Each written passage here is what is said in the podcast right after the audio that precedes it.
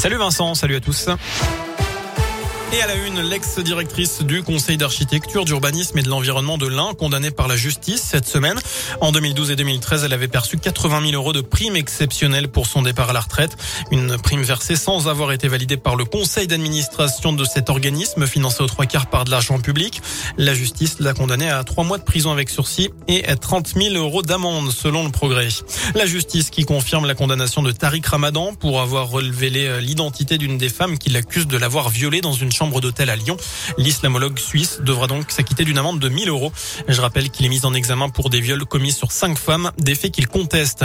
Une simulation d'attentat autour au parc de Romanèche-Torin, c'est en Saône-et-Loire et c'était ce matin.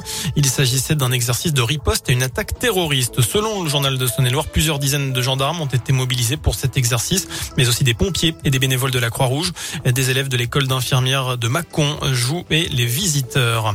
Euh, notez également euh, ce qu'il se passe actuellement au Maroc, cette vaste opération de sauvetage lancée pour extraire Ryan, un enfant de 5 ans bloqué dans un puits profond de 32 mètres depuis plus de 36 heures.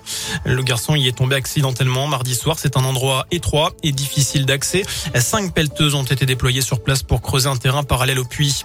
Les stations de sport d'hiver ont le sourire. Elles ont enregistré une forte hausse des réservations pour les quatre semaines de vacances d'hiver qui commencent demain soir pour la zone B. Chez nous, ce sera dans 8 jours. Elle prévoit en tout cas un taux d'occupation de 82% contre moins de 80 sur la même période avant la crise sanitaire. Les sports d'hiver euh, avec euh, le coup d'envoi des Jeux Olympiques de Pékin pour les Français et vous noterez notamment euh, bien sûr engagé en ski de boss. Perrine Lafont s'est qualifiée tout comme Benjamin Cavé pour les finales. La finale homme se tiendra samedi, celle des femmes ce sera dimanche. Et puis on termine avec un mot de rugby, une recrue du côté de l'US Bressan. Le demi de mêlée de Colomiers, Robin Groll rejoint le club en prêt. L'USB qui reçoit Aurillac, ça vient de démarrer.